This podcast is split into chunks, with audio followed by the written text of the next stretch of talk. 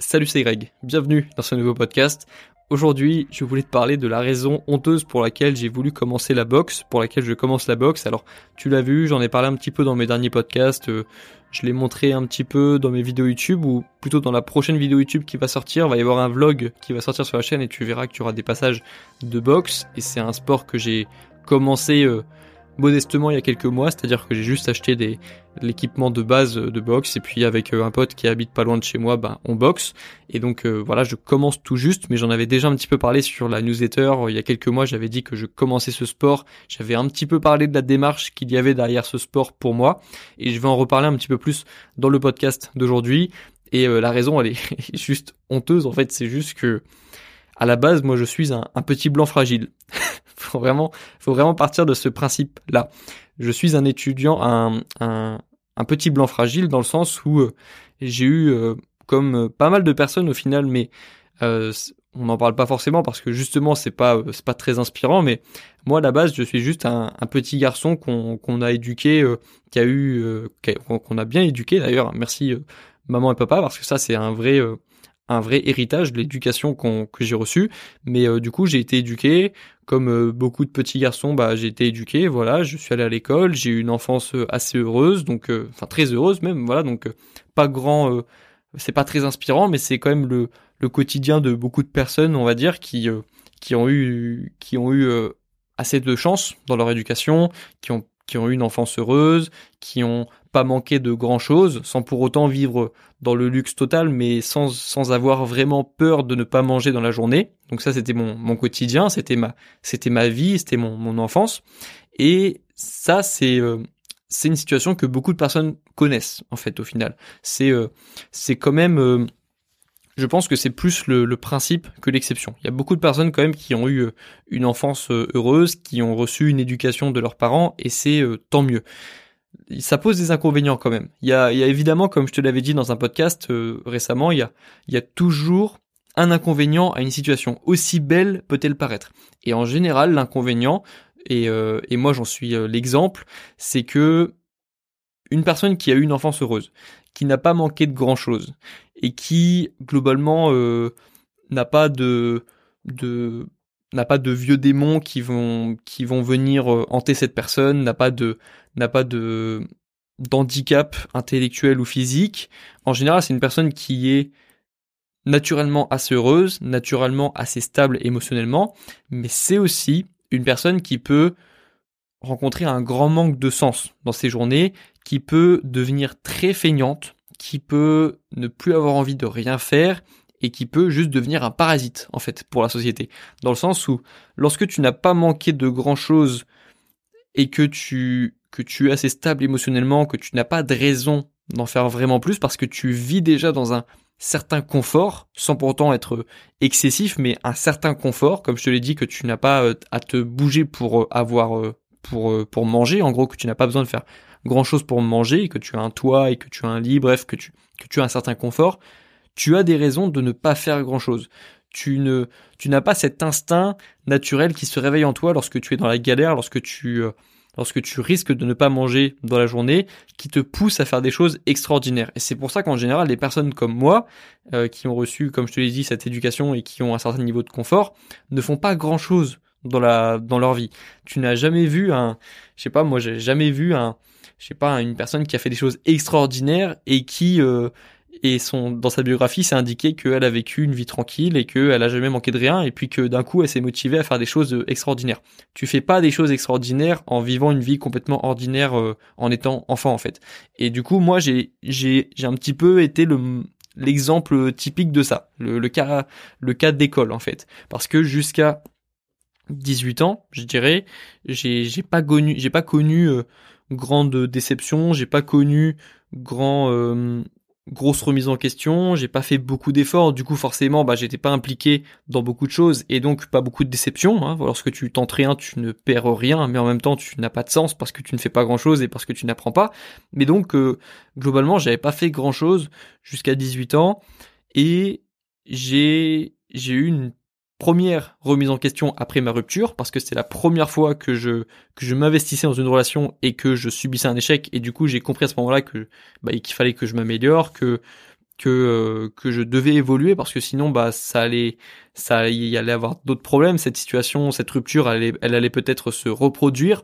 Et c'est à ce moment-là que j'ai compris que en fait j'étais juste un petit blanc fragile qui n'avait pas connu grand chose et qui avait beaucoup à apprendre. Et c'est pour ça que je suis rentré dans cette démarche de progrès depuis mes 18 ans. C'est pour ça que Juste après ma rupture, je me suis inscrit en salle de sport. C'est pour ça que j'ai commencé à lire parce que j'avais jamais lu des livres de non-fiction. C'est à ce moment-là que j'ai commencé à comprendre l'intérêt d'être en mouvement, de bouger, d'apprendre des choses, d'échouer, de se relever, de vivre des choses, de vivre des, des échecs, de, de, ressentir des émotions qui, qui varient d'une semaine à l'autre, de, de s'investir émotionnellement dans des choses, de, de s'investir, de mettre du temps, de l'énergie dans, dans des projets, bref, de, de vivre en fait, d'apprendre des choses plutôt que de rester dans sa petite bulle, dans son petit confort, dans sa petite zone de confort, qui ne dure qu'un temps en plus, parce que tu peux évidemment, et tu, tu devrais profiter de ce confort que t'offrent tes parents lorsque tu es jeune, si tu as la chance d'avoir un confort offert par tes parents lorsque tu es jeune, parce que ça te permet de profiter de tous les avantages d'avoir une éducation et d'avoir une d'avoir euh, un certain confort lorsque tu es jeune, c'est que tu es stable émotionnellement normalement. Tu n'as pas de comme je l'ai dit de démons qui viennent te hanter parce que tu as subi un événement euh, traumatisant lorsque tu étais petit et du coup, je pense que il faut profiter de ça lorsque tu as eu cette chance-là. Il faut avoir de la gratitude pour ça. Mais ça ne dure qu'un temps, parce qu'il y a forcément un moment où tu vas devoir sortir un petit peu de ce cocon et te, te construire. Et le problème, c'est qu'on voit beaucoup de personnes qui restent dans ce cocon le plus longtemps possible et qui, à force, deviennent limite un, un parasite pour, euh, pour les parents. Parfois, les parents osent pas le dire, mais on voit les, les, les bébés adultes ou les adultes bébés, je sais pas comment appeler ça, mais c'est, c'est quand même une réalité. Parce que c'est difficile de sortir de ce cocon, c'est difficile de, de se planter, de, de tenter des choses. Et c'est pour ça, par exemple, que je m'étais engagé dans la gendarmerie nationale lorsque j'ai eu 19 euh, ans, parce que j'avais envie de sortir un petit peu des sentiers battus et de faire quelque chose que qui n'avait pas encore été fait dans ma famille. Et tu sais que j'ai gardé cette démarche tout le temps parce que à partir de 18 ans, j'ai fait que des choses qu'on n'avait jamais fait dans ma famille. C'est pas fait exprès, c'est juste que euh, bah, par la nature des choses, ça s'est fait comme ça. C'est pour ça que bah, je me suis engagé dans la gendarmerie. C'est pour ça que j'ai fait du droit d'ailleurs. Enfin, c'est une des raisons. Personne n'avait fait de droit dans, dans ma famille à part euh, une personne, euh, à part ma tante en gros. Mais sinon, c'était pas, c'était pas un milieu qu'on connaissait. Euh, Qu'est-ce que j'ai fait? Ben la gendarmerie, le droit, YouTube, la musculation et maintenant la boxe. On y vient à la boxe. Ce qu'il faut comprendre, c'est que la boxe complète bien cette démarche, rentre bien, s'inscrit bien dans cette démarche de progrès, de remise en question et de euh, de se débarrasser de cette de cette de ce de cette enveloppe de, de petits blancs fragiles que je que je suis que j'essaye de de ne plus être. Dans le sens où euh, je sais que je profite de encore une fois de des avantages de ça parce que je suis quelqu'un de stable émotionnellement et du coup c'est évidemment ça va m'aider pour mes ça m'aide ça m'a déjà aidé pour mes relations ça m'aidera encore dans mes futures relations. C'est quand même assez cool d'être avec quelqu'un qui est stable émotionnellement. Et ça c'est un truc que que j'ai et que qu'on pourra pas me retirer. Comme mon éducation on pourra pas me retirer ça. Ça m'a permis beaucoup de choses. Ça m'a donné des codes aussi pour interagir avec d'autres personnes. C'est ça la, beauté de l'éducation c'est que ça te, ça te permet de ensuite toi connaître les codes pour euh, pour avancer, pour euh, te faire respecter par les autres, mais aussi pour être sociable, pour euh, je sais pas, ça sert à ça une éducation, ça sert à, à, donner à un enfant qui ne connaît rien les bases pour pouvoir vivre dans le monde et dans la société. En gros, c'est ça que c'est ça que j'ai reçu du coup et j'en suis très content. Mais il y a aussi du coup cette ce côté petit blanc fragile. Et donc pour ça, je pense qu'il faut juste se construire. Je dis juste, mais c'est pas facile. Hein. C'est quand même un processus dans lequel je suis depuis plusieurs années. Mais il faut se débarrasser de sa faiblesse intellectuelle et de sa faiblesse physique. Il faut se développer physiquement et intellectuellement pour évoluer. Et donc moi j'ai commencé évidemment par ce qui me semblait le plus normal, c'est-à-dire le, le développement de l'esprit, le développement euh, mental en gros. Et c'est pour ça que j'ai commencé à lire, c'est pour ça que j'ai commencé à suivre des personnes plus intéressantes que moi, plus intelligentes que moi, pour progresser, pour prendre de, pour, euh, pour, euh, pour acquérir des connaissances, pour, pour prendre des connaissances des autres, pour ensuite moi-même rentrer ces connaissances-là dans mon cerveau pour faire des liens entre les notions que je suis en train d'apprendre, pour ensuite me créer des raisonnements, des principes, et c'est ces principes qui me guident dans mes journées. Donc ça, c'était mon développement mental, on va dire, que j'ai que j'ai entamé en même temps que mon développement physique, dans le sens où je me suis inscrit en musculation, et du coup, on va dire que la seule chose qu'on voyait, c'est que je prenais des bras, mais en même temps, je prenais des connaissances. Et c'est surtout ça qui m'a marqué au début, c'est l'impact que peuvent avoir de nouvelles connaissances dans ta vie.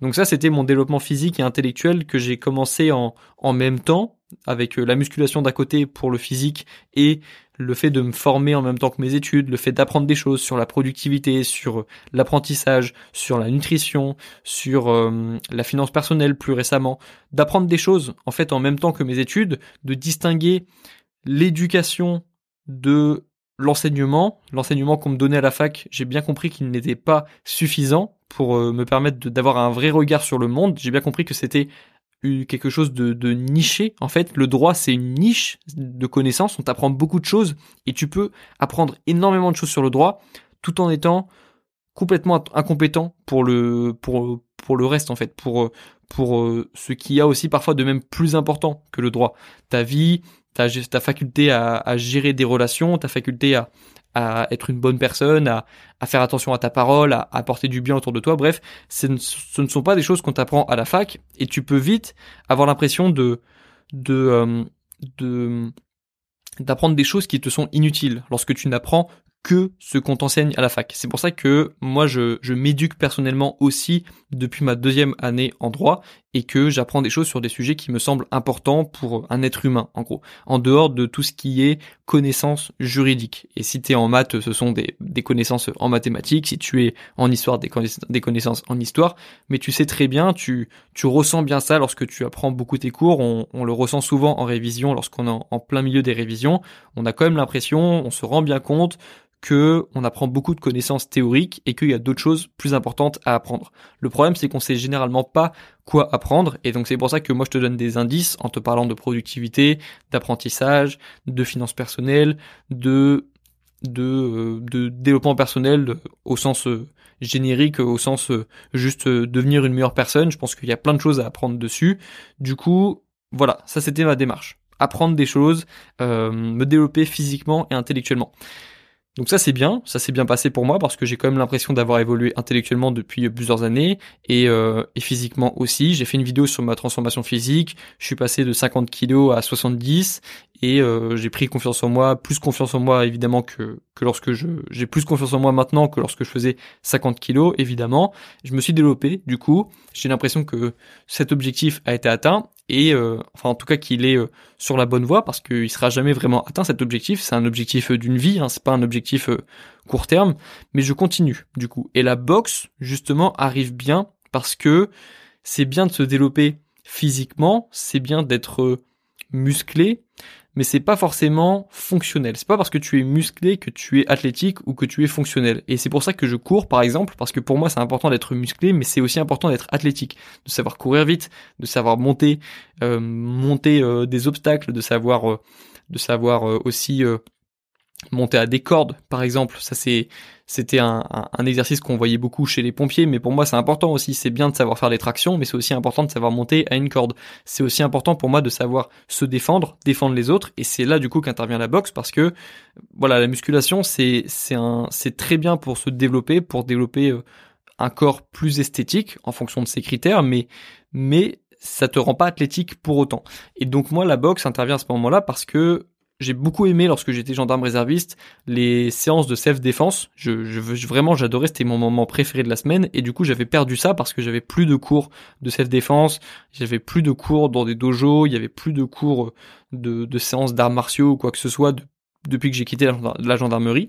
Et du coup, j'avais envie de retrouver ça. Et c'est pour ça que je me suis lancé dans, dans la boxe, en gros, juste en, en faisant quelques sparring avec, euh, avec un pote pour l'instant. Et dans dans quelques mois, lorsque je pourrais le faire, bah, j'aimerais bien prendre des cours avec euh, avec un professionnel ou juste juste ouais professionnaliser un petit peu le processus parce que pour l'instant c'est vraiment à l'arrache avec un pote et euh, on regarde des vidéos, on essaie de progresser et puis euh, puis voilà, c'est vraiment à l'arrache, mais ça me dérange pas parce que j'ai compris qu'il valait mieux faire quelque chose d'imparfait maintenant que quelque chose de parfait lorsque je lorsque je serai mort. Ça c'est vraiment un point que j'ai appris avec YouTube. J'ai commencé pareil sur YouTube à l'arrache avec avec mon téléphone et, et voilà sans attendre d'avoir une caméra pro. Donc voilà, j'ai j'ai je n'ai plus ce je ne rencontre plus vraiment ou de moins en moins ce problème de perfectionnisme. Et donc c'est pour ça que j'ai commencé la boxe de mon côté. Et donc je trouve que la boxe, ça se, ça rentre bien dans cette démarche parce que bah j'apprends à me défendre, j'apprends à, mettre des coups, à ne à pas en recevoir aussi, à, à me ça m'apprend aussi euh, quelque chose que je ne retrouve nulle part ailleurs, ce sentiment de justement euh, être en danger et savoir euh, savoir réagir lorsqu'on est en danger. C'est quelque chose que j'ai un petit peu perdu depuis que je ne suis plus à la gendarmerie et du coup je suis content de le retrouver. C'est là où c'est intéressant je trouve parce que si tu repenses à mon passé du coup de petit blanc fragile, tu sais que je n'ai pas été dans une situation où j'ai été euh, vraiment mis en danger. Et donc le fait de retrouver ça dans la boxe, ça me plaît parce que euh, déjà je je je compatis, on va dire plus, je ressens plus d'empathie pour les personnes qui ont vraiment galéré pendant leur enfance parce que c'est pas agréable d'être dans, une situation inconfortable physiquement on va dire. Alors j'ose même pas euh, penser euh, si c'est physiquement si c'est euh, avoir des problèmes avec sa famille avoir des problèmes financiers être dans un quartier où tu te sens pas en sécurité. Et du coup juste le fait d'être dans l'inconfort quand je fais la boxe ça me permet de d'avoir plus d'empathie et de mieux comprendre des situations des personnes qui vraiment ne, ne partez pas sur Terre avec les mêmes cartes que moi, en gros. Et donc, et donc, je pense avoir trouvé euh, un équilibre entre, d'un côté, être reconnaissant de ce que j'ai reçu pendant mon enfance, de l'éducation que j'ai reçue, être euh, reconnaissant de n'avoir pas eu d'événements traumatisants pendant mon enfance, de profiter de cette stabilité émotionnelle, et en même temps, je trouve ça cool de me challenger, de, de ne pas être une caricature justement du petit blanc fragile qui ne fait pas grand chose de sa vie, qui devient un parasite pour tout le monde et qui tente de faire quelque chose de bon, qui tente de, de se développer, qui assume le fait de prendre des coups, qui assume les remises en question et qui juste essaye de se développer. Et c'est ça que j'essaie de transmettre aussi avec ma chaîne YouTube, avec mon podcast. Et euh, c'est pour ça que dans dans quelques années, ben, on, verra une grosse évolution par rapport au Grégoire qui a commencé YouTube, qui a fait sa première vidéo fin 2019. On verra vraiment une grosse évolution. Et vous, lorsque vous constaterez cette évolution physique, intellectuelle et tous les aspects d'une évolution, lorsque vous verrez cette évolution que représentera cette chaîne YouTube et ce podcast, vous comprendrez pourquoi. Vous saurez que la clé, ça aura été de se challenger, de sortir de sa zone de confort, de comprendre d'où on vient pour savoir comment progresser, pour savoir profiter de, de ce qu'on a reçu lorsqu'on était petit, mais en même temps de se challenger pour ne pas être euh, une personne euh, normale, pour ne pas suivre le chemin normal, le chemin normal de des personnes qui ont reçu euh, qui ont reçu la même enfance que moi, qui ont eu la même enfance que moi, pour sortir un petit peu de ça, pour sortir un petit peu de ce de ce chemin classique. Et euh, vous, vous saurez du coup que c'est en sortant de sa zone de confort et, en se challengeant que c'est possible d'avoir une évolution comme ça. Et je pense que c'est euh, noble en fait de, de faire ça, de de de se rendre compte qu'on est quelqu'un qui euh, qui a été assez privilégié, mais qui en même temps ne s'arrête pas là et cherche à à voir ce qu'il est capable de faire, de chercher à creuser un petit peu dans son potentiel et de devenir une personne plus complète, de devenir une bonne personne en fait pour les autres, pour soi-même, parce que tu peux très bien avoir une enfance heureuse, avoir une éducation euh,